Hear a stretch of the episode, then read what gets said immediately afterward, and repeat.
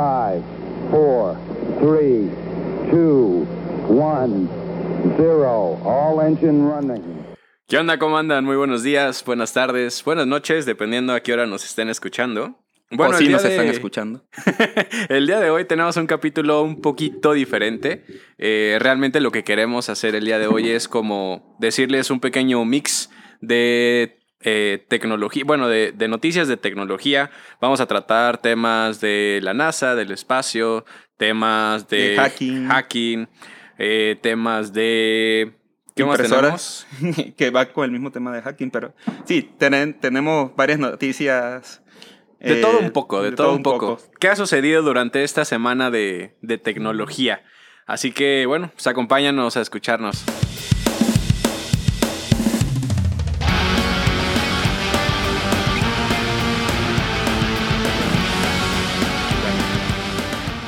Bueno, como les prometimos, traemos eh, entre nuestras primeras noticias que Meta lanza una herramienta para proteger contra la porno venganza.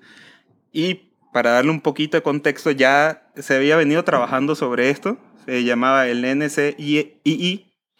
Y el tema es, eh, es para tratar de defender a estas víctimas que de repente por confianza, por el amor que se tenían en ese momento, compartieron una foto con su pareja. El y al- pack. el pack, ajá, cuando le pidieron las nudes, las compartieron con su pareja y de repente cuando terminaron su pareja dijo, ah, bueno, yo las voy a compartir con el mundo para que todos la vean.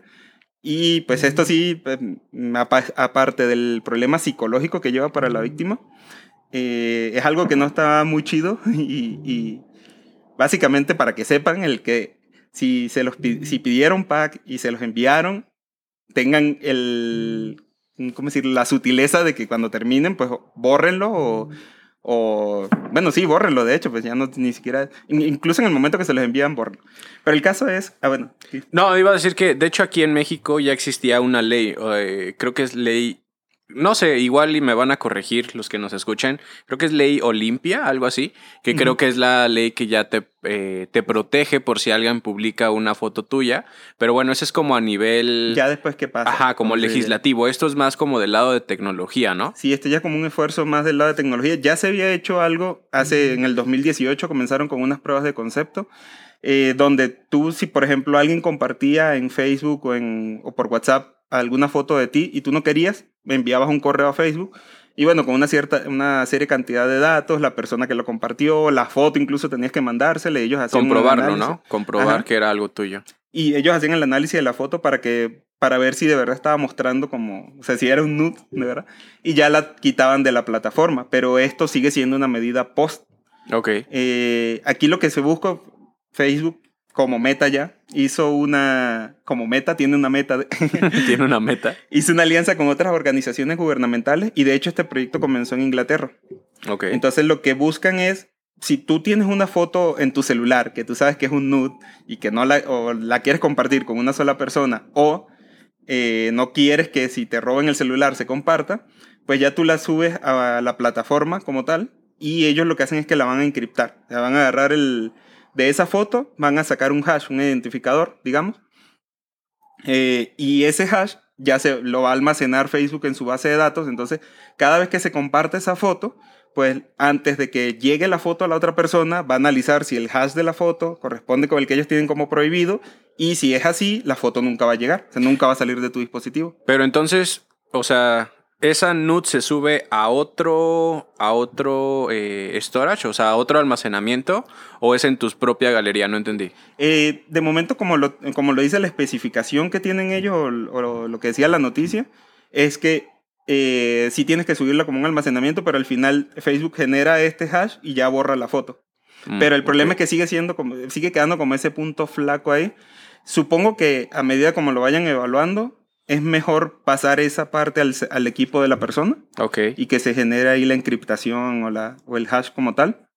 Pero eso también agrega mucha sobrecarga al CPU, al, al procesador del celular. Entonces, pues también depende. Si no tienes un equipo de gama alta, digamos, de- como que no te va a servir de mucho eso. Pero pues la idea está bien. Entonces ahora quien puede ver tu nude es tú y Facebook. Y Dios. Porque, bueno, pensé que era algo similar, porque de hecho hace, creo que también ya tiene tiempo, como hace una o dos semanas, va un poco de la mano en algo de la tecnología de, de Apple, que más bien ellos lo que hicieron es ahora implementar un algoritmo para leer tus imágenes, o sea, todas las imágenes que tengas en tu galería. Lo que hace ahora con este nuevo iOS, este sistema operativo de, de, de Apple, es analizar esas fotos y ver si hay pornografía. Mm. Entonces ya si hay pornografía, automáticamente La borrártela eh, de tu celular o no sé, notificar. Y supongo que a lo mejor van a ir como algo muy en específico, como pornografía infantil o Sí. como cierto contenido muy, muy en específico, eh, pero ahora ya eh, de, de cierta forma automática, hay bueno, Apple ya te está analizando las fotos que tienes. Sí, de hecho, esta, esta tecnología propuesta por Meta es también para mayores de, de edad solamente. Para menores de edad hay otros mecanismos que hay que poner en práctica, porque bueno, entran otro tipo de leyes diferentes. Incluso no deberías ni tener la- las fotos, el niño no debería poder, no debería ni tomarse la foto. Pero, Claro. pues bueno, es, un, es como un primer paso hacia este, hacia este tema. Lo mejor sería que no compartieran esa foto. Que fíjate que también es un tema interesante y, y quiero aclarar, ¿no? Que, que no estoy a favor, obviamente, pues no debería de haber este contenido, pero, pero también donde entra la privacidad, ¿sabes? Porque en teoría, si, si tú compras este dispositivo, se supone que solamente tú podrías tener acceso, acceso. a todo esto. Y si ahora estas compañías ya tienen acceso a analizar tu información, pues ya no están privados, ¿sabes? O sea, Sí. pero, Pero ahí bueno, supongo que va a entrar más como la razón que tu privacidad, o bueno, más bien como la, la, la justicia en este caso que tu privacidad. No sé. Sí, sí, es que es un tema bien difícil esto de, la- de la privacidad, porque pues bueno, en realidad qué tan privada es la vida ahorita, ya prácticamente todo, todo, Todos cada persona es una data, es datos, es un conjunto de datos y todos los da- todas estas compañías tienen acceso a estos datos. Como dicen, si no te cobran es porque estás pagando con tus datos. Exactamente. y bueno, vamos ahora a la siguiente noticia. Ya nos movemos, salimos del celular personal y nos vamos al espacio. ¿Qué nos traes por ahí? Y tenemos otra noticia que dice, un arma nuclear podría ser nuestra mejor opción para un meteorito después de todo. Bueno, básicamente, eh, durante estos meses, durante estos años, o bueno, sí, durante toda esta época siempre nos ha preocupado el hecho de que nos vuelva a atacar un meteorito y pues nos extinga, ¿no? Eh, al- algo así como le pasó o lo que nos cuentan que pasó a los, a los dinosaurios, que básicamente llegó un meteorito y acabó con todo. y acabó con todo y empezó otro ciclo de vida, ¿no? Eh, ahora, como tenemos tecnología, queremos tratar de evitar que esto no suceda, porque pues como ustedes saben, pues estamos siempre expuestos a este tipo de, pues tanto basura espacial, meteoritos, eh, este, todo, todo este tipo de colisiones, ¿no? Ya existía una tecnología previa, el cual, eh, no recuerdo ahorita el nombre en específico, pero durante, perdón, El DART creo que sí era el DART. de la NASA, el, el que era que lanzaban un como un satélite pequeño o varios satélites Y les pegaban. ajá, y para Ajá, empujar sí, el Correcto, sí, el DART. Entonces, básicamente lo que hacían era mandar como este pequeño proyectil y pegarle al objeto, al, en este caso al asteroide, por ejemplo, y desviarlo de la ruta. para que no viniera aquí a la Tierra a matarnos Pero a todos. uno como de los de las limitantes es que tenías que eh, previamente estudiar la trayectoria de este asteroide para que con anticipación le pudieras pegar y cambiarle la ruta. Y, y el, aparte también que el cambio no era eh, no era de inmediato. No sí, era o sea, si no era como de emergencia. 90 grados, Ajá. así drásticamente. Sí, era como lo empujaba y entonces iba como 0.1 grado desviándose y claro, con la distancia esa, esa variación se va haciendo mayor hasta que llegaba al punto donde rodeaba la Tierra. Claro. Pero el problema es sino que, que dependíamos de dos cosas. Primero, que de verdad el impacto hubiese tenido esa fuerza para desviarlo. Y segundo, que el cálculo o la detección del problema se hubiese hecho con suficiente tiempo. Porque Sí, si sí. era que de repente, no, pues ya está un día de chocar con, con la Tierra, pues no, ya olvídenlo, vámonos todos.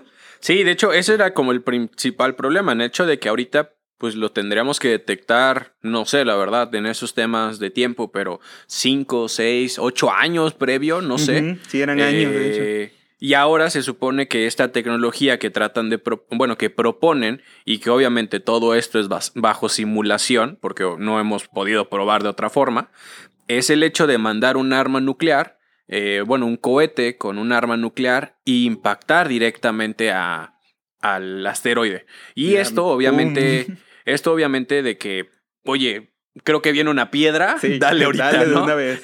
Entonces, es con, no sé, así. eh, creo que la noticia por ahí, en la publicación, dice que con 24 horas de anticipación puedes lanzar este cohete para impactar.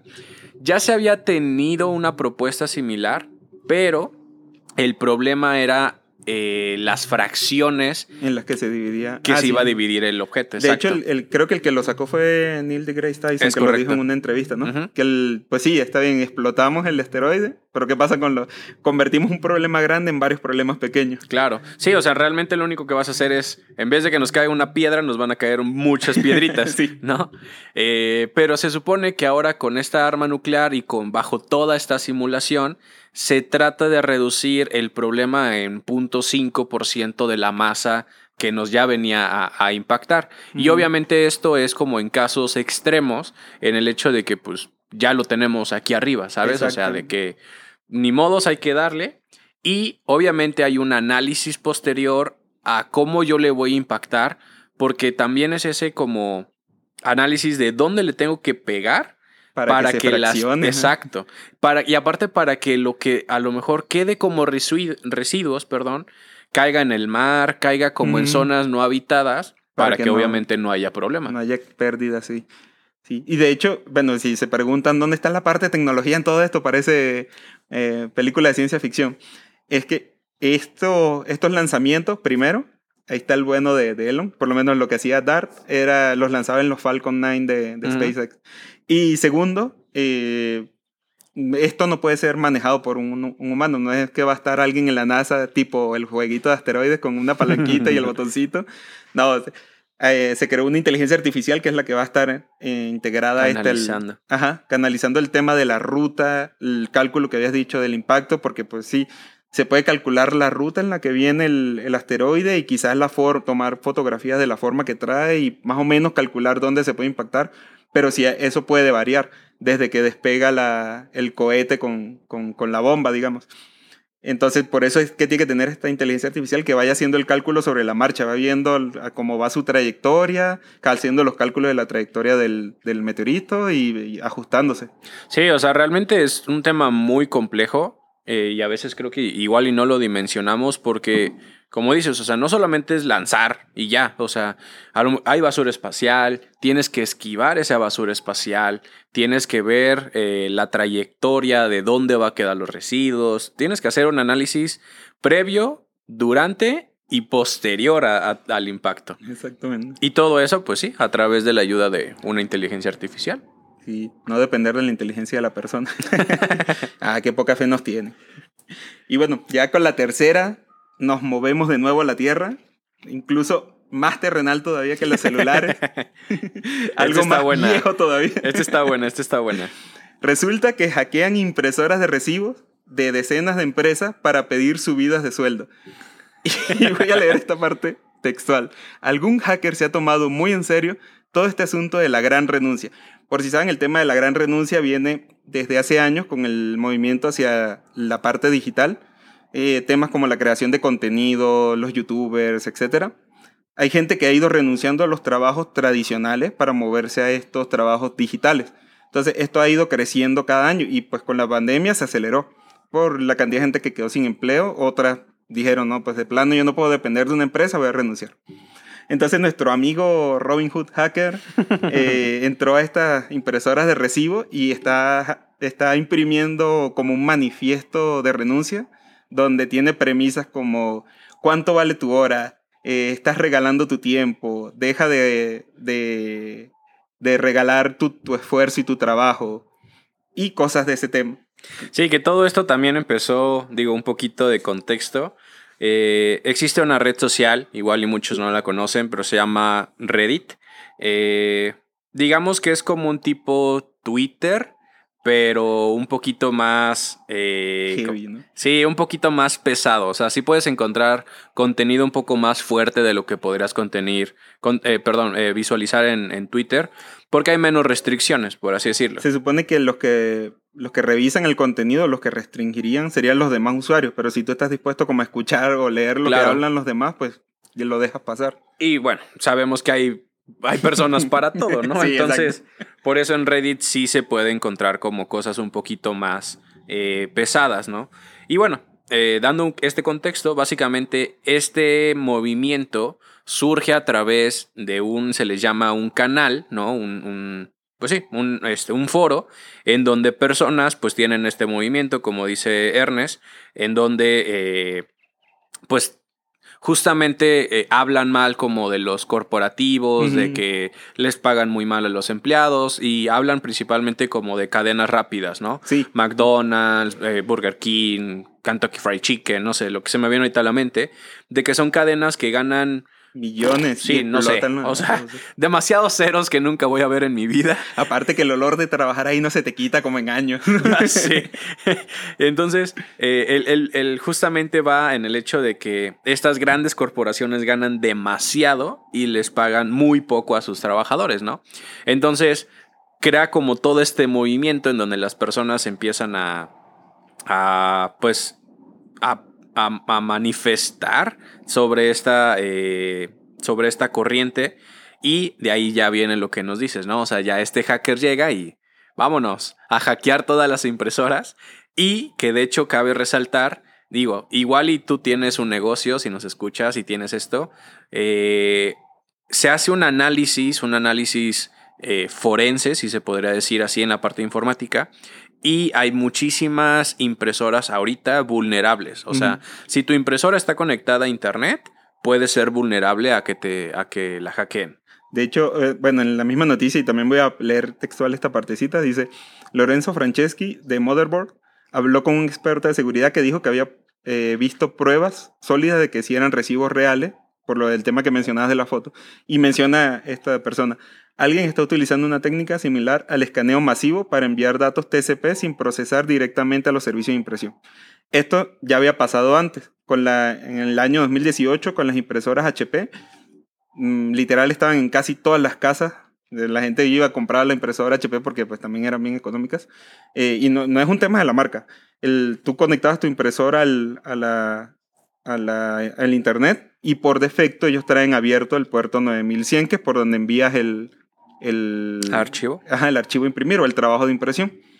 Eh, todos lo- los equipos que tú conectes a, a cualquier red eh, utilizan este sistema de puertos para comunicarse. El- el- ya hay puertos asociados a protocolos específicos. El tema es que, que abres como la puerta para que puedas comunicarte a, a Internet. Y las impresoras HP utilizan el 9100. Pues mucha gente la deja por defecto, deja su configuración por defecto y vamos a, a ser honestos, la mayoría agarra, conecta eh, la impresora a su computadora, baja los drivers, prueba que puede imprimir y ya, y muere todo. Claro. Y entonces quedan estos, como estos huecos de seguridad cuando haces esa configuración como muy básica. Y hay gente que se ha dedicado a hacer este análisis y ya ven qué es lo que está haciendo este hacker, digamos. Eh, está viendo que consiguió un grupo de impresoras que tienen el puerto por defecto abierto y quizás dejaron las credenciales por defecto también, porque otra cosa es que mm, el usuario y password de su impresora, de su router de internet, lo puedes conseguir en internet. Claro. Eh, vas a hacer una búsqueda en Google del modelo de tu router y ahí te va a venir el usuario por defecto es este y este. Si ustedes no lo cambian, pues les van a poder entrar a sus equipos. Y, y como dices, o sea, realmente hay, hay ciertos dispositivos en donde le podemos poner como un poquito de más eh, atención a cambiar el usuario y contraseña, ¿no? Por ejemplo, a lo mejor nuestro celular. Pero la impresora, como, como lo dices, realmente es como, ah, la compré, conecto, imprime, ya, Ya. no me importa nada ahí más. funciona. Y Claro. aparte, es, es uno de los equipos que queda encendido durante todo el día. Claro, sí, sí, sí. Que de hecho, digo, no era parte de la noticia, pero ahorita me acordé. eh, si no mal recuerdo, en Inglaterra ya van, a, ya van a multarte si no cambias las contraseñas por default. O sea, ya vas a tener por ley que que cambiar, tus contraseñas. que o sea, cambiar tu admin admin. Claro, o sea, ya no puede ser el 1234, 1234. El password con las S en, de dólar. Que igual, otro paréntesis, otra noticia que salió por ahí. Eh, volvieron a sacar las, las contraseñas más utilizadas en el, en el siendo 2021. password. No, ahora ya no es password. Ahora la contraseña más usada es password 1234, güey. O sea, le añadieron un poquito más de, de complejidad. Porque leyeron seguro en algún punto que mientras más larga la contraseña es más segura, lo cual es real, pero pues si ponen password 1, 2, 3, 4 es lo mismo que pongan O sea, password. Sí, literal, lo único que hicieron fue como de, "Mm, creo que es un poco insegura. Le voy a agregar 1, 2, 3, 4. Pero sí, o sea, la, la- la humanidad sigue utilizando contraseñas súper fáciles. Entonces, eh, no estamos en Inglaterra, pero si estás en Inglaterra, por ley te van a hacerlo cambiar. Y aquí en México, pues, para evitar que te roben información, hazlo. Yo creo que incluso en algún punto se irá a cambiar al el mismo fabricante, ¿no? Que ya el fabricante, cuando conectes tu impresora o tu equipo a tu computadora, lo primero que te genere sea un- una contraseña random. Claro. Para que ya se eviten ese problema, porque la gente lo va a seguir haciendo, es lo más cómodo. O que te forcen, o sea, realmente te van a. En el hecho de que cuando conectes algo que no te permitan avanzar, sí, no cambias eso, Ajá. porque Y es muy complicado. Sí, sí, está muy difícil. Y bueno, tenemos otra noticia más. Nos Ahora nos vamos futuro. a, a la inteligencia artificial. Y bueno, básicamente esta noticia nos dice lo siguiente. Crean una inteligencia eh, artificial capaz de generar automáticamente trailers de películas. Y esto es, es un poco interesante de analizar, porque ahora eh, ya no vamos a tener tantas opiniones, vamos a decirle, humanas, ¿no? O, o bueno, sí, no, porque ahora van a estar todo indirectamente a través de todos estos trailers. Rápidamente, contexto para, para invitarte a ti, Ernest, de que nos des tu opinión. Básicamente, el contexto es: yo tengo una inteligencia artificial que no vamos a entrar a detalles, pero son diferentes capas, ¿no? La primera capa, básicamente lo La que va a analizar es la parte del video, ver qué secuencia conecta con otra secuencia. Por ejemplo, si hay un asesinato, la siguiente secuencia a lo mejor es un grito. O la siguiente secuencia es... El investigador, no sé. Claro. Eh. O sea, tienes que hacer como este análisis de qué va uno después del otro. Y luego hay otra capa en donde hace un análisis de sentimiento, es decir, si está triste, feliz, etcétera, etcétera. Pero también tienes que analizar la voz, Ajá. tienes que analizar el audio. Realmente, la música también, porque claro, gran o sea, es- parte es de una todo película un es la contexto. música. Sí, claro, claro, claro. O sea, imágenes, eh, eh, ¿cómo se llaman? Sentimientos, sonidos, todo, ¿no?